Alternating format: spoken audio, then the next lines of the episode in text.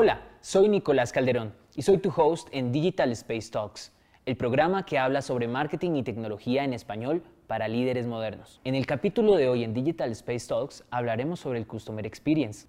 Muy bien, pero para hablar de Customer Experience vamos a referirnos a la historia. Y es que más o menos en la década de los años 20 ya se hacían investigaciones de mercado. Después de la Segunda Guerra Mundial y con el auge del consumismo de la época, ya la investigación de mercado en los años 70 era una rama prestigiosa del marketing y todas las industrias hacían investigaciones de mercado para su sector específico. Ya en los años 90, con la llegada del Internet, las empresas de investigaciones de mercado dejaron de hacer llamadas y enviar correo directo para empezar a utilizar el email y los formularios web. Esto permitió que las empresas tuvieran dashboards personalizados que les permitían tener información digital sobre sus clientes. La siguiente revolución se dio entre el año 2001 y el año 2003, donde aparecen en el Harvard Business Review unas métricas que son el CSAT y el NPS en el 2003. El CSAT era una manera de medir la satisfacción del cliente en una escala de 1 a 5 y el NPS en el 2003 vino a reemplazar el CSAT al ser el Net Promoter Score, el cual era una métrica que permitía medir según cada interacción pues la calidad de esa interacción y el retorno de inversión de la misma. Y más recientemente también en el Harvard Business Review aparece el término CES, Customer Effort Score, el cual básicamente se enfoca en medir cuáles son los puntos de estrés o de esfuerzo que el cliente debe realizar para cada una de las acciones que el cliente quiera llevar a cabo. Vamos a hablar sobre este score con Emerson, nuestro invitado especial del día de hoy. Emerson Chinchilla es experto en servicio al cliente con más de 20 años de experiencia en el sector de Customer Experience y actualmente es el Customer Experience Manager de la región de North Lao en Kimberly Clark Professional. Ha trabajado para la Bolsa de Valores de Colombia, Telefónica, Stanley Black Decker, Teleperformance, entre otras reconocidas empresas siendo el líder del área de Customer Experience en varias ocasiones. Hola a todos. Hola Emerson, bienvenido. Muchas gracias por estar aquí. Hola Nicolás, muchas gracias por la invitación. Con gusto. Emerson, vamos al punto. ¿Qué es Customer Experience y por qué tú crees que es importante? Bueno, el Customer Experience es importantísimo porque es prácticamente el momento en el que se entrega la promesa de valor que tiene una compañía al momento de usted comprar un producto o contratar un servicio. Entonces el Customer Experience es lo que se llama como el momento de verdad más importante, donde usted ya recibe el producto, recibe el servicio y de ahí en adelante pues ya usted valida si la experiencia fue buena o no con ese producto, con ese servicio. ¿Y tú dirías que entonces el Customer Experience va solo cuando el cliente hace la compra o en qué etapas? No, en realidad están todas las etapas. Está desde la etapa en la que usted tiene una necesidad, sale y mira una publicidad o la publicidad le llega, usted empieza a considerar varias opciones, contacta a un comercial, entra a una página, escoge un producto, lo recibe, ¿listo? O hace todo el proceso de compra, luego recibe el producto, luego la experiencia con el producto como tal per se, digamos, no sé, usted compra un teléfono celular, le salió bueno, le salió dañado, eh, tiene algún contacto con la postventa, con alguna línea de soporte, ¿listo? Después en algún momento le llega una comunicación eh, buscando que usted amplíe su plan o que compre unos audífonos, todo eso hace parte de la experiencia como tal. Yo veo que tú lo enfocas mucho a la venta, la experiencia. ¿Cuál sería el objetivo de empezar a armar un equipo o hacer tácticas que se enfoquen en mejorar la experiencia del cliente? ¿Yo por qué quiero mejorar la experiencia del cliente? Bueno, usted quiere mejorar la experiencia del cliente porque siempre quiere vender más, ¿cierto? Y si tiene clientes actuales, ya quiere monetizarlos, o sea, o que el cliente le consuma más, le consuma una nueva categoría, suba su ticket promedio, entonces usted siempre tiene que pensar en que cómo monetizar o rentabilizar un cliente. Entonces, en función de eso, la venta es importante porque es lo que le trae precisamente el flujo a la compañía, pero pues también tiene que pensar, como le digo, en el producto como tal o en el servicio como tal que está entregando para que sea consecuente lo que usted está prometiendo con lo que usted está entregando. El Customer Experience se trata de cumplir con la expectativa.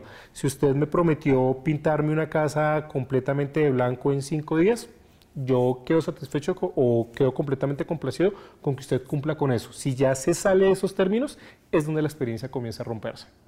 Ya. Bueno, digamos que yo quiero en mi empresa iniciar con, con, estas estrategias de Customer Experience, sé que me, me, ayudan a mejorar las ventas, la retención del usuario, que es un tema muy, muy clave. ¿Por dónde empiezo? ¿Qué es, ¿Qué es lo primero que debo tener en cuenta? Bueno, Digamos que la experiencia del cliente aplica para cualquier tipo de negocio. Una persona que tenga un negocio unipersonal, como una empresa transnacional gigantesca, puede aplicar Customer Experience. Entonces, digamos que no hay, no hay limitantes de tamaño. Lo primero que usted tiene que tener en cuenta son sus procesos. ¿Qué procesos tiene al interior de la compañía y qué procesos tiene de cara al cliente? Lo que el cliente ve más lo que está en la trastienda. Todos esos procesos tienen que confluir correctamente para que usted haga una correcta entrega del producto o del servicio. Entonces, si usted tiene claro el proyecto, el proceso, perdón, lo tiene diseñado para saber quién hace qué, en qué momento y cómo lo tiene que entregar, ya está completamente adelante. La fase 1 siempre va a ser asegurar los procesos. Ok, y hablando de los procesos, porque digamos antes veníamos de una mentalidad empresarial eh, enfocada a la productividad, a silos, como que le hiciera fácil a la empresa hacer su trabajo. Y ahora vemos que realmente pues, los clientes y, y, como que todas las empresas se dan cuenta de que hay que prestarle atención al cliente y diseñar nuestro producto basado en sus necesidades. Este cambio ¿Tú por qué crees que se ha dado? ¿Por qué no ocurrió antes que, digamos, el consumidor, yo digo, sea tan exigente o que esté esperando tanto de las marcas? En realidad el cambio se da porque alguien precisamente se dio cuenta que el cliente era quizás una de las partes menos atendidas en las compañías. Entonces, yo hago un producto que yo considero que el producto está bien y lo saco. Y los clientes se tienen que acomodar a mi producto.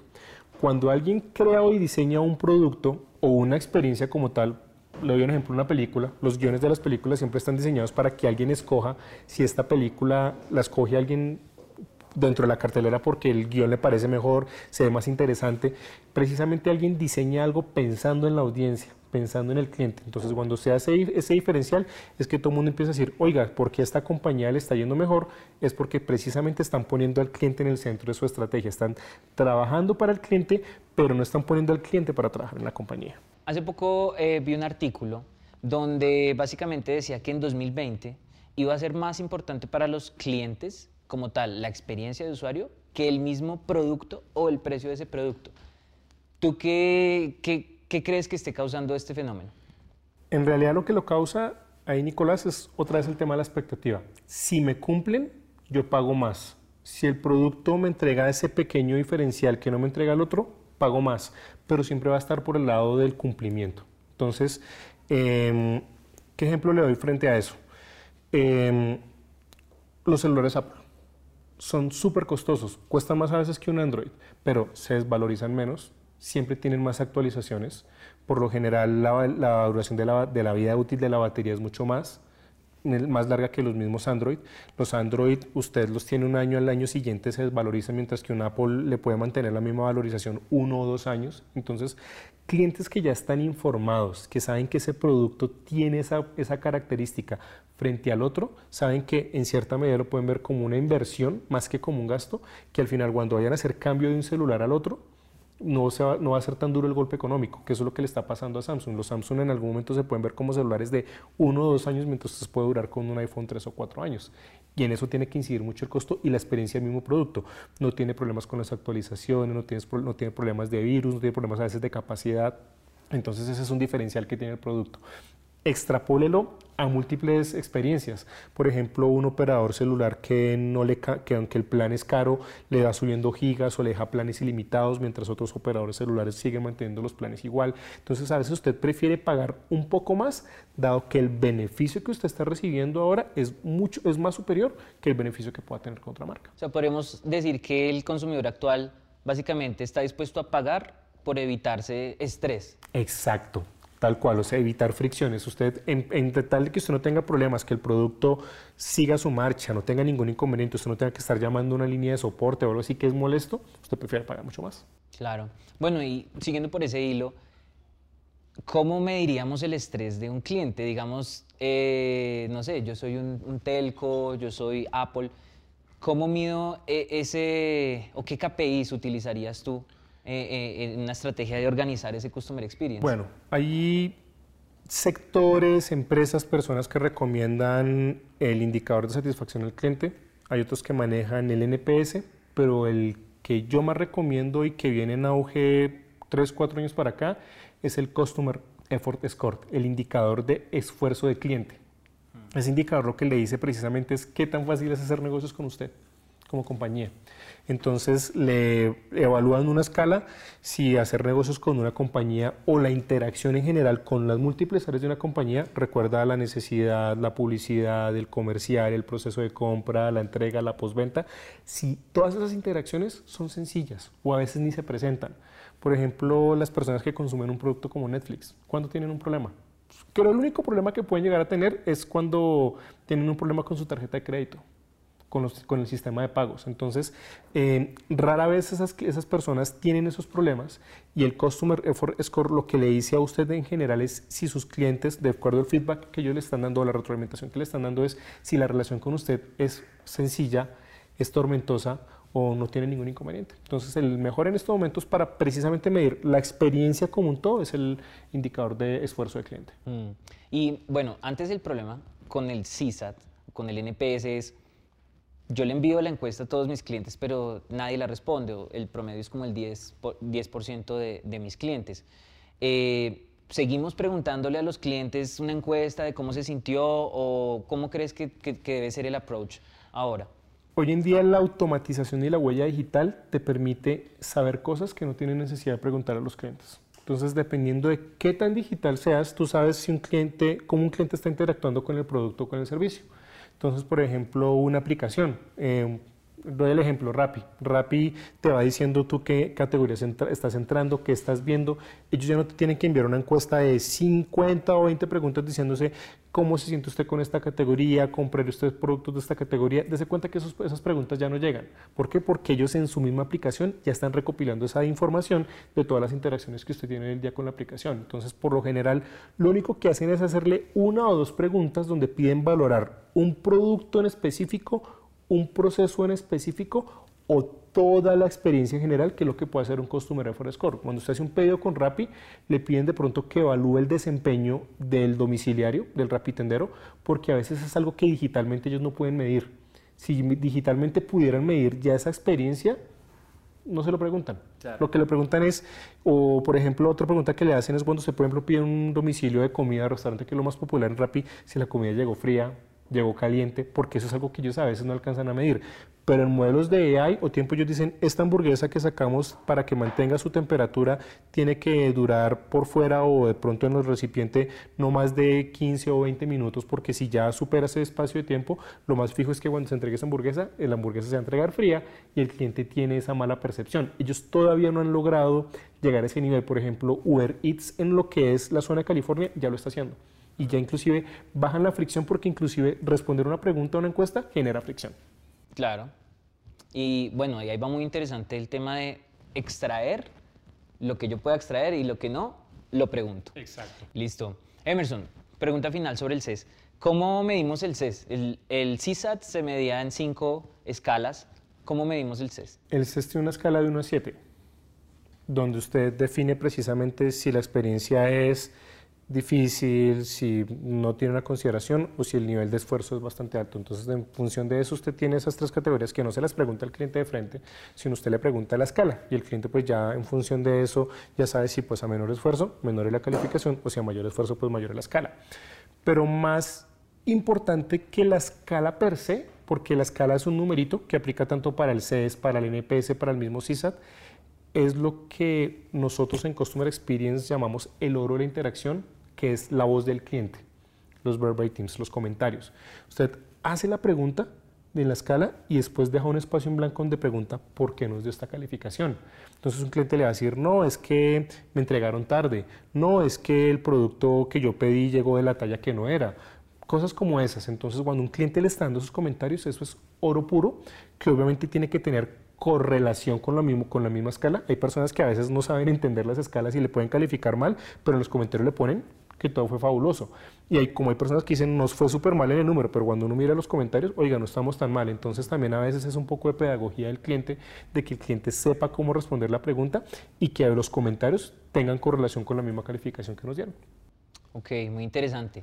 Eh, me hace pensar mucho el tema de, de la voz del, del, cliente, ahora con todo el auge del machine learning y la inteligencia artificial para entender la voz, pues que ahora es muy fácil, ¿no? sacar, extraer de una llamada cuál es la queja del cliente, de un chat, de un WhatsApp. Y bueno, avanzando al siguiente paso, eh, quiero hablar sobre la tecnología. ¿Qué herramientas tú has usado a lo largo de tu trayectoria para organizar tecnológicamente todo, todo este plan de centralizar y eh, entender dónde están los puntos de estrés del cliente? Bueno, aquí hay algo clave para entender y es que hay que saber diferenciar entre las diferentes herramientas que hay. Hay ERPs, hay CRMs y hay herramientas de Helpdesk. Entonces, cuando hablamos de Customer Experience, como es una visión holística, todas las herramientas entran en conjunto. Pero por lo general hay dos que van más de cara al cliente, que son los CRMs y, los, y los, las herramientas de Helpdesk. Entonces, yo tenido la oportunidad de usar Dynamics, usar Siebel, que es la de Oracle, Dynamics es la de Microsoft. He tenido la oportunidad de usar Sendex, Taldesk, eh, la de Salesforce y su herramienta Service Cloud. Hay muchísimas herramientas, ¿listo?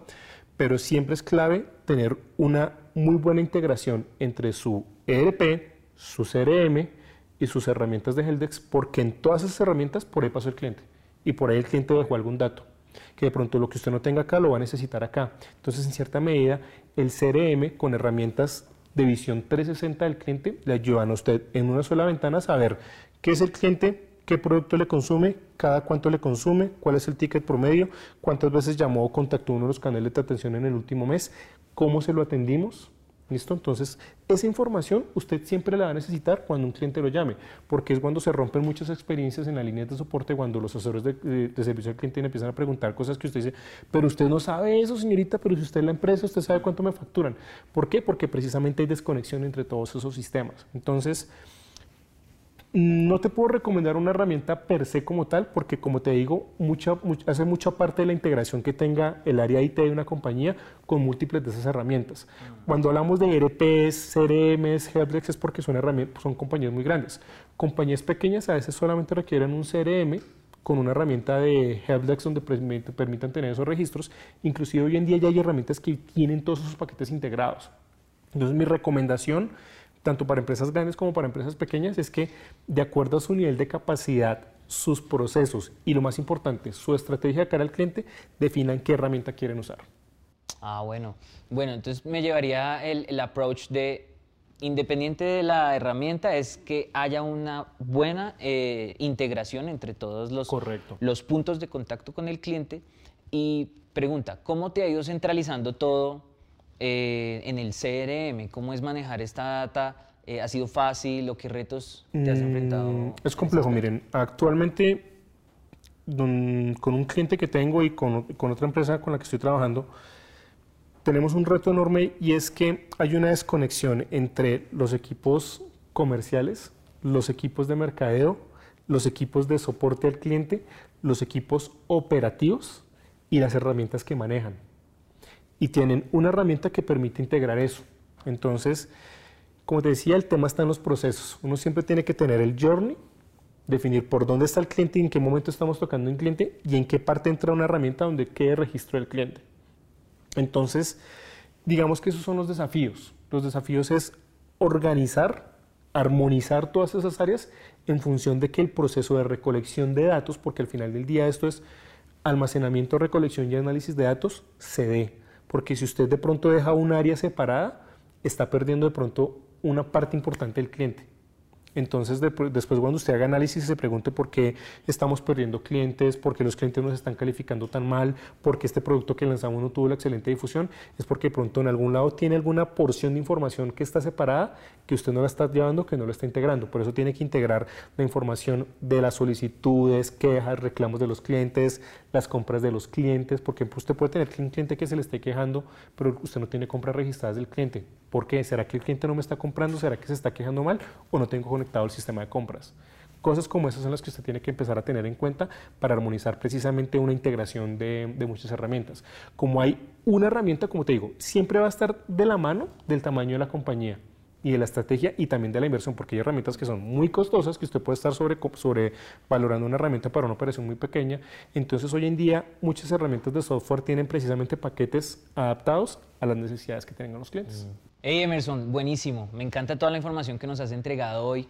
Eh, yo siento que durante esta entrevista tal vez muchas personas eh, se han dado cuenta que tal vez ha habido falta de enfoque en el cliente y les gustaría iniciar un área de Customer Experience, ¿cómo serían los primeros pasos para organizar mi experiencia del cliente de tal modo que yo evite esa fricción con mi servicio o con mi producto? Bueno, entonces aquí es clave que usted tenga una persona experta en procesos, los procesos de la compañía de cara al cliente y también incluso los procesos internos, ¿no? Entonces esta persona tiene que conocer cómo se fabrica, cómo se entrega un producto o un servicio y lo tiene que tener el proyecto, el proceso claramente documentado para saber quién hace qué y en qué momento. Entonces esta persona, al tener todos los procesos, ya sabe decirle a qué personas de cara al cliente tienen que hacer y cómo lo tienen que entregar. Eh, es clave la persona de procesos, dependiendo si usted va a tener lo que se conoce como una línea de atención una línea de frente y los diferentes canales. Usted puede tener canal presencial, puede tener el canal telefónico, puede tener los canales digitales, las redes sociales, el WhatsApp Business, un chat en su página web. Entonces esta persona tiene que también que tener unos procesos y unos protocolos de atención de cara al cliente. Es clave que usted también tenga una persona en operaciones, porque por lo general los de servicio al cliente dan la cara y a veces ejecutan algunos cambios o algunas situaciones, pero dependiendo del tipo de operación que usted tenga, usted va a tener una persona que está, no sé, en una cocina atendiendo, que está haciendo algunos despachos desde una bodega, ¿cierto? Entonces es clave que también tenga esa persona armonizada ahí. Es clave que usted también trabaje de la mano con la gente de recursos humanos. ¿Por qué? Porque la gente de recursos humanos es la que precisamente escoge esas personas que están trabajando de cara al cliente. ¿Cierto? O que están, digamos, haciendo ejecuciones. Entonces, cuando usted tiene todos esos puntos armonizados dentro de un flujo de proceso, la cosa tiene que fluir sin ningún inconveniente. Pero entonces es clave que para el CX esté la persona de procesos que es la clave. Ah, bueno, se me olvida alguien muy importante y es la persona de datos. Data eh, manager que permita, si usted tiene alguna herramienta o alguna estructura digital, ya sea CRM o una herramienta de Helpdesk, que recoja toda esa información, la analice y le entregue la información valiosa de cuántas llamadas se está recibiendo, cuántos chats se está recibiendo, cuántos pedidos se está despachando, a quién se los despachó, porque toda esa información tiene que, tiene que confluir en un punto donde usted ya con un análisis muy rápido y muy fácil o con un dashboard, usted ya sabe cómo está el estado de la experiencia que usted está brindando. O asimismo, pues si usted está haciendo mediciones ya sea en tiempo real o cada tres meses o cada seis meses, por ejemplo, medir el CES o medir el, el NPS o el CISAT, obviamente esas mediciones tienen que ser consecuentes con la operación que usted está ejecutando. Listo, Emerson, súper bien. Entonces, para resumir un poquito, esos, esos roles, ¿quiénes serían? Bueno, sería el de procesos, la persona responsable de procesos, la persona de los canales de atención, quien atiende teléfono, los canales digitales, etcétera, eh, está la persona operativa, lo que te decía, el que maneja pronto una bodega, una cocina, etcétera, que hace toda la operación como tal. La persona de datos, que es súper clave porque es quien analiza todos los datos de todas las interacciones que se dan.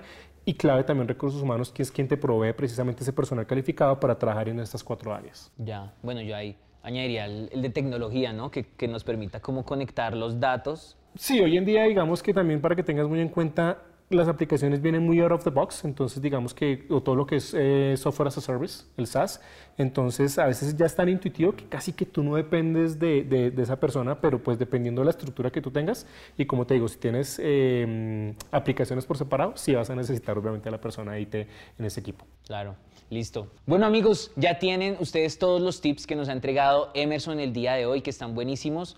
Eh, me llevaría el CES como práctica principal y moderna para medir ese estrés de los usuarios y ya saben cómo podemos empezar con un departamento de Customer Experience en nuestra empresa sin importar el tamaño. Vamos con la siguiente sección.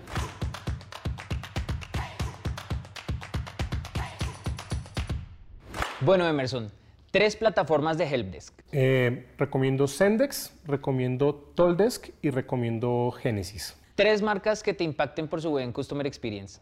Eh, Netflix, eh, Amazon y en Colombia puedo hablar de Colsanitas. Tres KPIs claves para medir mi gestión de Customer Experience. Bueno, el Customer Effort Score es clave. Eh, para medir procesos puntuales puede ser el CSAT, el Customer Satisfaction, y clave para hacer toda la estructura de, de costos de cliente, el Customer Lifetime Value. Genial. Gracias, Emerson. Gusto.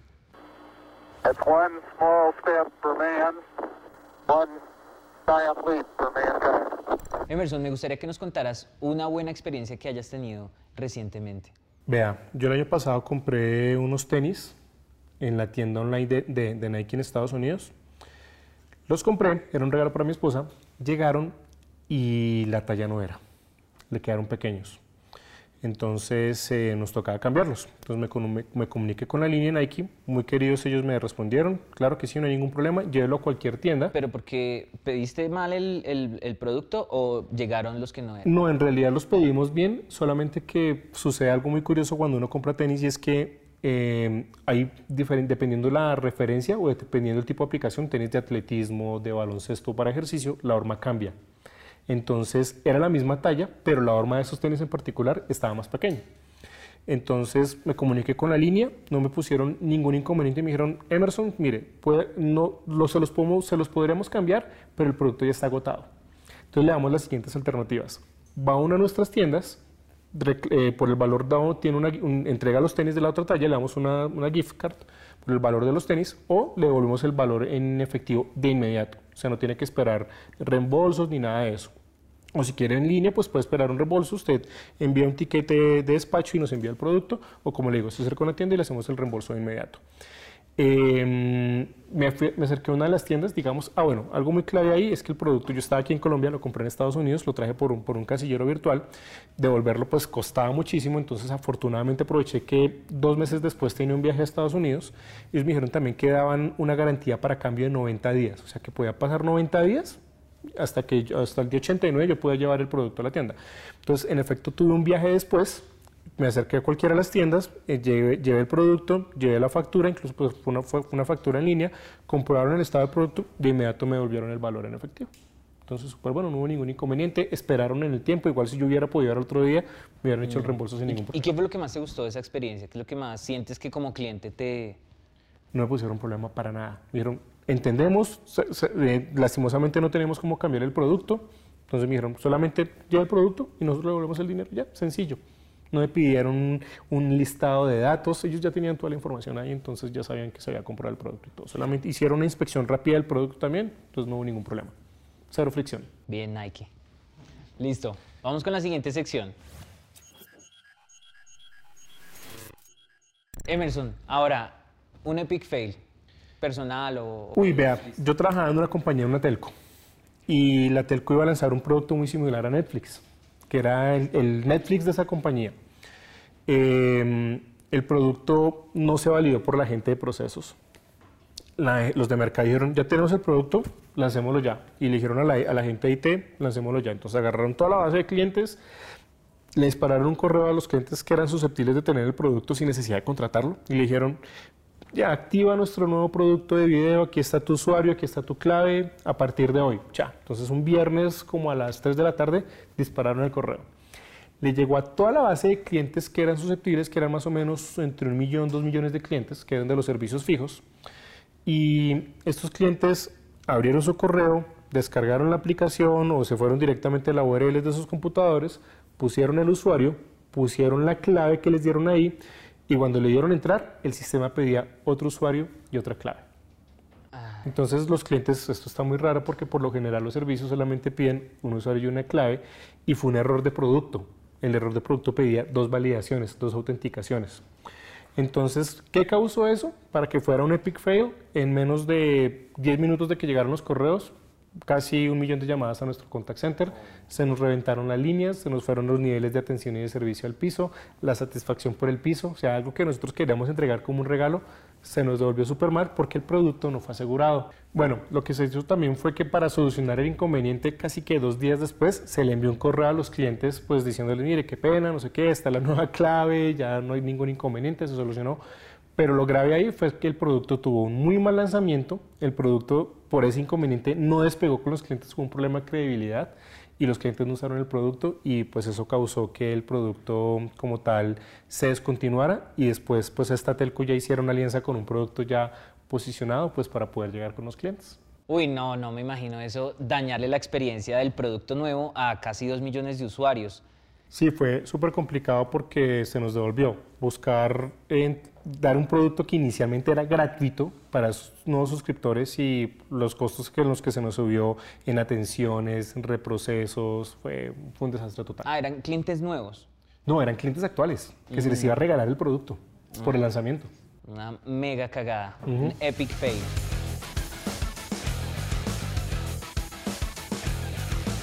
Emerson, ¿el NPS sigue siendo la métrica número uno para un contact center? No, falso. El contact center ya tiene, el CES es claramente la, la métrica más directa para medir efectividad en los contact centers. Mm. Bueno, segunda pregunta. Eh, ¿Tú crees que sea necesario abrir un canal de atención para cada red social? No, porque cada red social tiene sus diferentes audiencias y usted tampoco quiere estar en un Twitter donde alguna una mala respuesta se le puede volver muy viral. Es mejor estar también donde sus clientes estén, ¿no? De pronto usted puede abrir un canal en Instagram que es donde depende, dependiendo de su estrategia, su plan de medios puede tener más audiencia y puede tener más impacto, pero no es necesario abrir un perfil de soporte en cualquier red social. O sea, que estén mis clientes y si lo hago, hacerlo bien. Sí, claro, bien. claramente. ¿Los bots van a llegar a sustituir a todos los agentes humanos? Yo creo que depende mucho, o sea, te voy a, responder que no.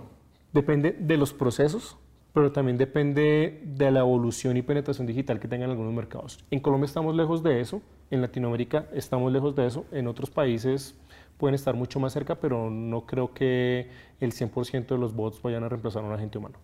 Pienso, pienso igual, creo que hay ya unas complejidades donde efectivamente necesito hablar con un ser humano. Correcto. A pesar de, que el bot sea muy inteligente, yo la verdad no, no he visto un bot que yo diga... Hay unos muy buenos, hay unos que sorprenden por fuera, pero en Colombia no he visto uno que diga, wow. Sí, yo no he visto ninguno en español que yo diga que, que, me gustó, sino son muy sencillos. Emerson, muchísimas gracias por toda la información y a todos ustedes, gracias por quedarse viendo este capítulo. Síganos en todas nuestras redes sociales y canales donde tenemos cada episodio, tanto en audio como en video, y sigan a Emerson en su LinkedIn para que puedan estar en contacto con él.